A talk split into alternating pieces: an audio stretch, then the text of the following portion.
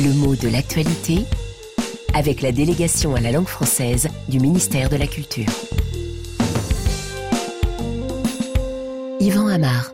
Sant'Egidio, une communauté catholique qui met en œuvre la diplomatie de l'ombre du Saint-Siège. Le Saint-Siège, c'est-à-dire le, Vatican, la puissance du pape. Eh bien, cette formule, euh, une diplomatie de l'ombre, on la trouve dans les informations de RFI et elle est assez remarquable en ce sens qu'elle utilise une image de l'ombre de façon positive, ce qui est somme toute assez rare, hein, parce que cette diplomatie de l'ombre, elle est présentée de façon élogieuse, experte en négociation de paix, précise la radio. Seulement, elle n'agit pas au grand jour. On en entend peu parler, elle travaille dans le silence, à l'écart des médias, des ambassades officielles, dans la discrétion, diplomatie de l'ombre, dit-on, pour souligner qu'elle ne se fait pas voir. C'est le sens que porte cette figure de style.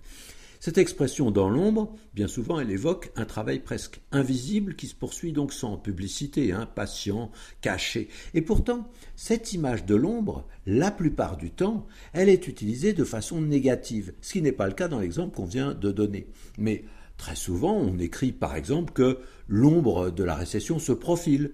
On ne dira jamais que l'ombre de la reprise se profile. On dira plutôt un espoir de reprise pointe à l'horizon. Et à ce moment-là, on évoquera le soleil, le rayon qu'on devine, alors que l'ombre, qui porte en elle cette idée d'obscurité, de noirceur, sera plus volontiers convoquée pour exprimer ce que l'on redoute.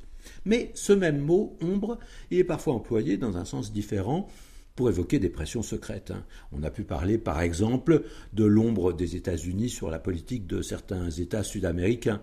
Et on sent là des effets de sens assez précis. La formule, elle est souvent évoquée par celui qui voit ce que d'autres ne voient pas, parce que c'est destiné à rester invisible.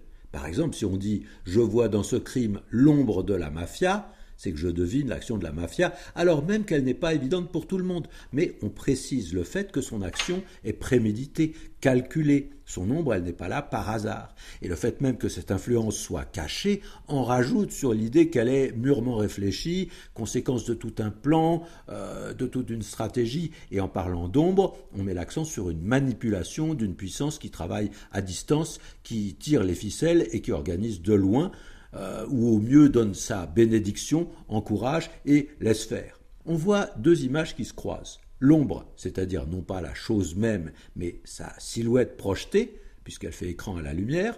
Parfois on dit l'ombre plane, hein, comme si elle était au-dessus. Hein. L'ombre de Haydn plane sur les premières sonates de Beethoven. Et puis, deuxième image qu'on évoquait il y a un instant, dans l'ombre, c'est-à-dire dans l'obscurité, complice très souvent de l'invisibilité.